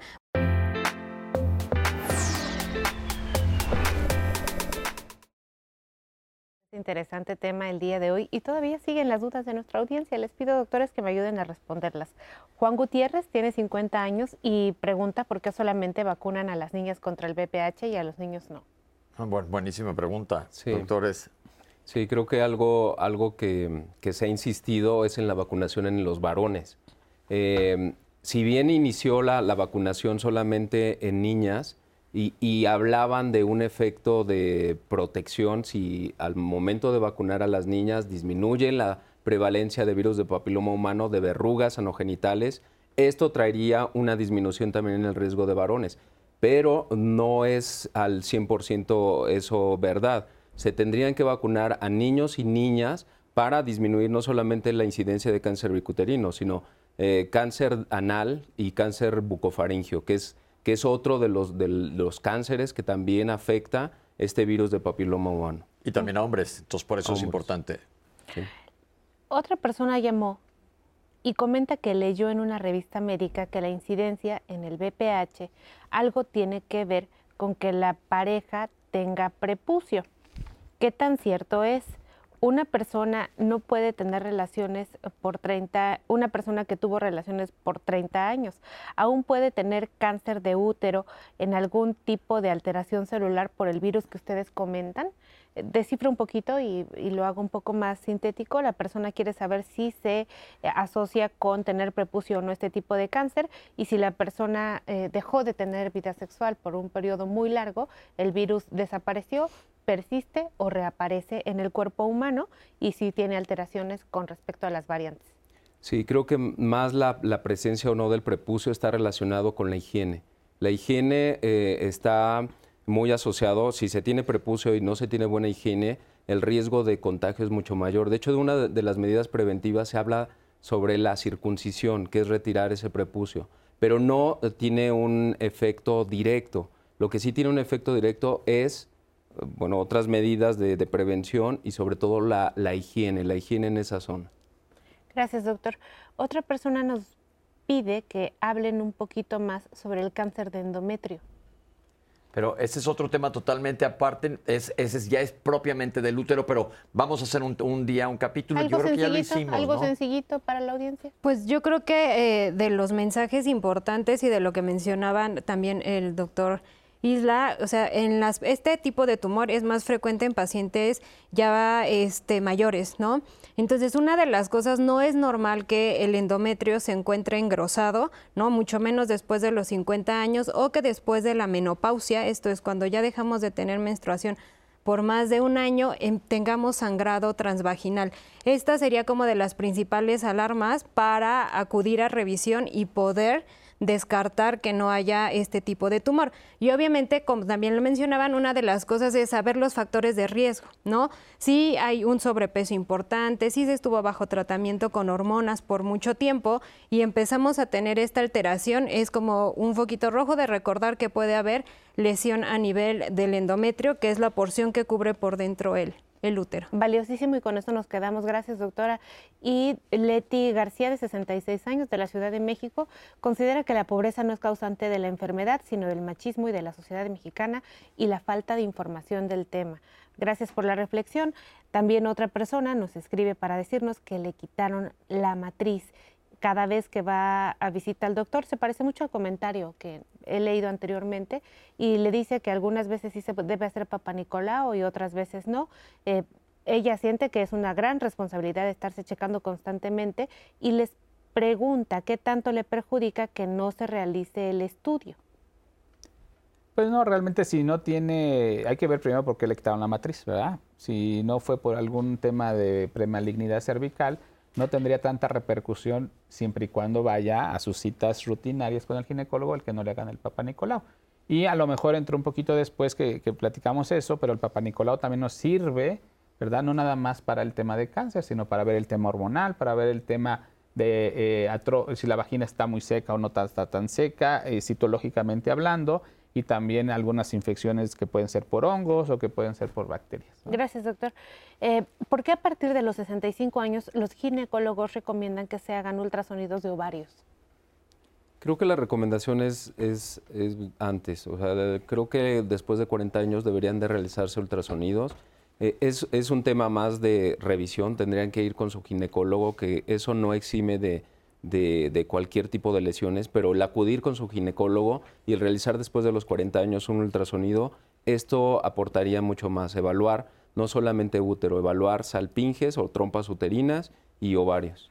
Muchas gracias. Tenemos una llamada anónima que pregunta, ¿cómo puedo monitorear o qué estudios debe realizarse esta mujer para saber en qué estado está el BPH? Ya que su esposo le contagió de ese virus a los 23 años. Pues hacerla, o sea, los estudios como los hemos comentado, la citología y que como tal la citología nos va a detectar si ya hay lesión a nivel de las células. Citología y Papa Nicolau, recuerden que es lo mismo. Así es.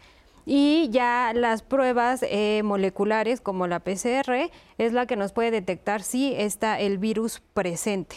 Ajá, que recordemos que son y algo más nos querías comentar, doctora. Sí, porque de repente me, me, acordé que mencionaron lo de, lo de los ovarios. De repente también se tiene la idea de que el Papa Nicolau nos sirve para detectar o diagnosticar cáncer de ovario. Y eso es completamente erróneo. Ese eh, no nos sirve para nada para detectar problemas a nivel de ovarios.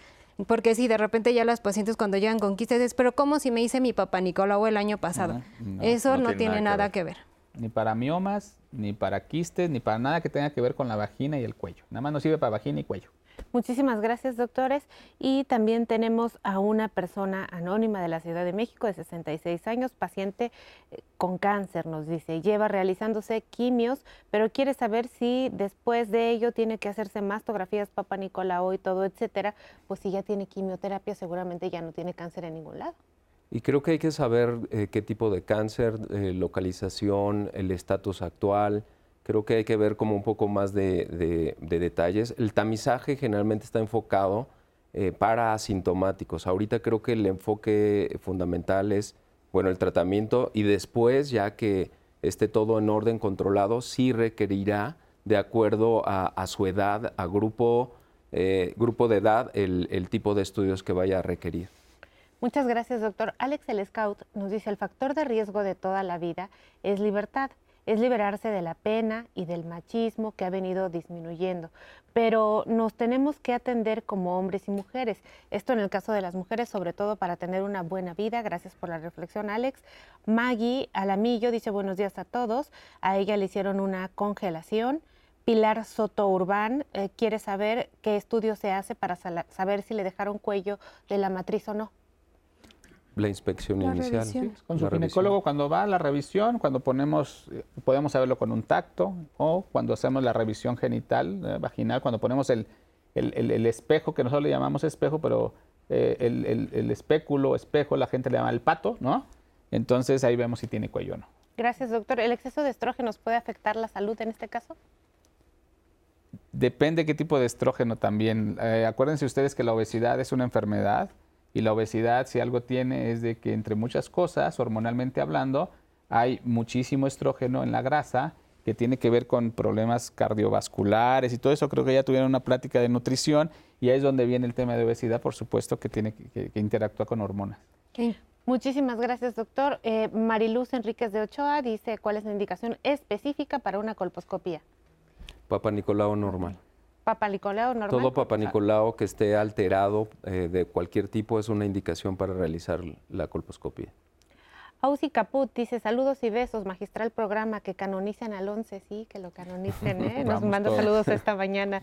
También tenemos eh, el comentario de Ana Lluvia, que también envía un cordial saludo, agradece el tema, es de Querétaro y nos comparte que le quitaron la matriz y hasta la fecha y hace dos años no ha quedado muy bien. Tiene problemas, mucha inflamación, un dolor que se pasa con la medicina. Se, adelantó, nos dice que la esterectomía, eh, antes de llegar al examen le pusieron un gancho que le lastimó muchísimo y entonces a la ginecóloga le llamó muchísimo la atención porque no podía eh, pues avanzar en este procedimiento. Ahora dice que bueno, después de todo lo que le sucedió, que nos comparte ampliamente, pues lo resumo en, en este breve comentario y dice que tiene mucho dolor de columna, de rodilla, de vientre, de espalda y bueno, pues ha estado muy mal. ¿Qué opinión le pueden dar? Pues yo creo que ah, aquí, o sea, sí depende igual también saber por qué le quitaron el útero sea, cuál fue la, causa de la cirugía, el tipo de cirugía que se le realizó, si fue laparoscópica, si fue abierta, si tenía adherencias o algún otro hallazgo, porque también después de la cirugía hay pacientes que hacen un proceso adherencial, esto es como que los tejidos de donde cortamos la, todos los ligamentos de donde está unido el útero, se puede, pueden crear como mucha fibrosis. Entonces, eso hace que de repente el recto se pegue, la vejiga, y eso puede también ocasionarles como muchos síntomas posteriormente. Entonces, sí sería como evaluarla como más eh, integralmente para saber por qué fue y qué le está ocasionando estos síntomas. Gracias. Alma Sancán dice que tiene una duda, le detectaron miomas y el médico le puso un implante en el brazo. Quiere saber si este es un tratamiento. Sé que no es el tema, doctores, pero la audiencia agradece mucho la consideración. Pues no, no es el- me imagino que fue un, ese implante, un, un- un implante de hormonas, ¿no? que se llama Implanon, tal vez, ya dije la marca. este, pero no es el tratamiento para miomas. ¿no? Tratamiento para miomas, el gold estándar o el que idealmente hacemos es retirar ya sea el tumor, los tumores, los miomas, o retirar el útero dependiendo si la mujer desea conservar o no la matriz. Esa es una medida para tratar de, muchas veces se utiliza para tratar de disminuir la cantidad de sangrados que pudieran tener o alguna sintomatología, pero no es un tratamiento definitivo para miomas, no lo es. Y es que las hormonas son un una constante duda en nuestra audiencia. Tenemos aquí de dos, les comparto doctores lo que he leído esta mañana, personas que están muy en contra de las hormonas porque asocian las hormonas a cualquier tipo de desarrollo de cánceres y otras personas que quieren hormonas para todo. Entonces, miren el comentario de Georgina Aguilar Flores. Ella, eh, ella nos comparte, permítanme tantito, que si tomar hormonas complementarias para la posmenopausia podría ser un factor de riesgo para este tipo de cáncer. Creo que se debe de hacer una, una adecuada evaluación porque si bien no es un factor de riesgo eh, o etiológico o, o que eh, lleve a la- al desarrollo de cáncer uterino, pero sí para algunas otras, por ejemplo, cáncer de mama, cáncer de endometrio, ahí sí este, tiene ese factor de riesgo. Por eso se deben hacer una serie de evaluación previo para ver si realmente es candidata para recibir ese tipo de hormonales. Sí. Una- ahí complementando algo que, que- es importante que sepamos, las hormonas son maravillosas. Nosotros, todo el humano, desde que nacemos, desde antes de formarnos, estamos llenos de hormonas, vivimos con hormonas y entonces cuando hay etapas de vida en donde estas hormonas nos causan alteraciones de bienestar o aumentan los riesgos, por ejemplo, para el tema de pérdida de hueso, ¿no? Eh, la osteoporosis o el tema de alteraciones de corazón por falta de hormonas en las mujeres estrogénicas, pues lo ideal es darles una suplementación. Pero tenemos que individualizar, o sea, tienen que hacerse ciertos estudios, que sean candidatas para que tengan una mejor calidad de vida después de la menopausia con el uso de ciertas hormonas. Muchísimas gracias, doctor. En verdad que la gente agradece esta diferencia de los tipos de cáncer endometrial, cervicouterino, porque hay confusión y muchas veces eh, solamente se les dice a las personas, específicamente a las mujeres en su mayoría, que tiene uno cáncer de cervix, pero uno no entiende exactamente en dónde. Entonces la, la audiencia está agradeciendo muchísimo y hasta el momento son nuestras redes, Pepe. No sé si a ti te hayan llegado algunas otras. No, pero quiero regresar a retomar el punto de la vacuna. La vacuna en niños y en niñas, ¿a partir de qué edad e idealmente hasta cuál, doctores? Sí, sí, yo puedo contestar. El- lo ideal es menos de 15 años. De hecho, esa es el- la parte donde se debería de vacunar. ¿Por qué? Eh, iniciar a los 9 años, eh, antes de los 15, dos dosis es lo, indicado. ¿Por qué en ese grupo? Porque son cuando no han iniciado actividad sexual, es cuando los resultados y ya los estudios reflejan un descenso en lesiones eh, de, virus de alto riesgo, lesiones de- a nivel cervical o lesiones o verrugas anogenitales. Ese es el grupo específico. De 15 a 26 se tendría que individualizar y aquellos que no recibieron la, vacuna se debería de complementar o realizar la vacunación. Y en mayores de 26 hasta 45 solamente se vacunarán a aquellos que tengan alguna indicación como trastornos de, de la inmunidad, por ejemplo, pacientes con VIH o pacientes que son trasplantados eh, y eh, esos serían los el grupo de que se requeriría para la vacunación. Muy claro, para que lo sepan, es bien importante que lo hagamos. Son dos dosis de la vacuna y existen diferentes tipos de vacuna. ¿Cuál es la que se recomienda? Por-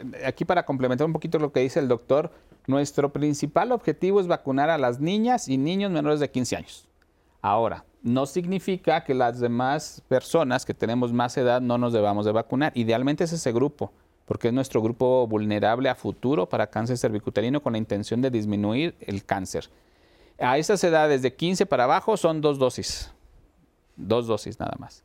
De 15 años, punto 1, 16 para arriba son tres dosis. 45 años se dice que es el límite de vacunación. ¿Por qué? Porque a 45 años, cuando se hicieron estos estudios, fue la población que se abarcó. Yo tengo 54 y me puedo poner la vacuna, me la puedo poner. ¿Me va a servir? Seguramente igual que al de 45 años, ¿no? en ese mismo objetivo, pero nuestro objetivo principal de vacunación son las niñas y niños de 15 años para abajo. Perfecto. Ahora, existen vacunas que tienen cierto número de cepas de virus y otras con más. ¿Cuál es la ideal, doctores, y qué tipos de facturas? facturas, no hablamos de facturas. De vacunas existen. Pues, eh, sí, la que está ahorita como... Eh, ya desde hace varios años disponible. Existen tres, ¿no? La primera que fue la que incluía solamente los dos que son como más frecuentes para o más relacionados a cáncer cervicuterino, que es el 16 y el 18, y posteriormente la que tiene cuatro virus, que es Gardasil, que es por los dos que pueden, 16 eh, y 18, asociados al cáncer, y los que están asociados a las verrugas genitales, que son el 6 y el 11.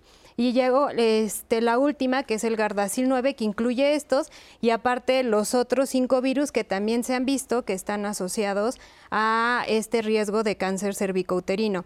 Obviamente la que está recomendada es esta que es más completa porque ahí ya estamos incluyendo prácticamente el 70% de los virus que están eh, o que están asociados a este tipo de padecimientos. La pregunta clave ahorita es, ¿dónde se consiguen? ¿Están aquí en el país las tenemos? ¿Están en el acceso de todo el mundo? Bueno, ahí les va.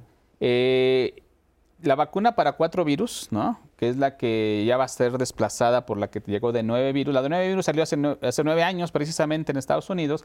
A nosotros nos llegó hace dos meses, más o menos. Esa es la que se va a quedar ya de manera constante y únicamente va a, se está surtiendo a gobierno. Gobierno solamente tiene la de cuatro virus, ¿sí? Y porque tienen un contrato firmado, tiene de cuatro virus, que es la que van a seguir poniendo para completar esquema de la gente que tiene de vacuna de cuatro virus. ¿Cuál es la mejor? Pues la última, la no navalente que le llamamos, y está accesible sí y no. En gobierno no la tienen, la, de nueve virus no la tienen realmente para población general, y de hecho no se la ponen a población general porque el objetivo es de menores niñas. Pero se puede conseguir de todos modos de manera privada. Así es, de manera privada se puede conseguir, está a la venta y es eh, la de nueve virus, la última de hace dos meses. Antes de irnos, doctores, nos quedan un par de minutos. La seguridad de la vacuna, el peso beneficio, el beneficio contra el riesgo. Yo creo que de eso no, no, no debe de quedar duda en, en, en todas las mujeres, en todos los hombres. Es una vacuna muy segura y obviamente aquí lo que estamos buscando, ¿no? Y a lo que vamos enfocados es a disminuir el cáncer, ¿no? O sea, que es la principal o de las principales estrategias que tenemos que tomar. Y dentro de, como todas, todos, todos, todos los medicamentos no pueden tener efectos secundarios de los que se han visto dolor en el brazo, enrojecimiento, pero realmente los efectos secundarios que pueden llegar a tener son muy bajos en comparación al poder eliminar el riesgo de, poder desarrollar un cáncer Yo creo que con esto es importante que cerremos. Sí, doctor, nos queda menos de un minuto. ¿Algo nos querías decir? Sí, nada más complementar. O sea, creo que una barrera principal es eh, padres de familia. A veces ellos tienen la duda. En Estados Unidos, 13, 13% en, en, el, en, el, hace, en, en el 16, en el 26 eh, incrementó. Entonces creo que eso, eso debe de, superarse. Es decir, que ha incrementado este número de gente que no se vacuna. Por favor, hagamos conciencia.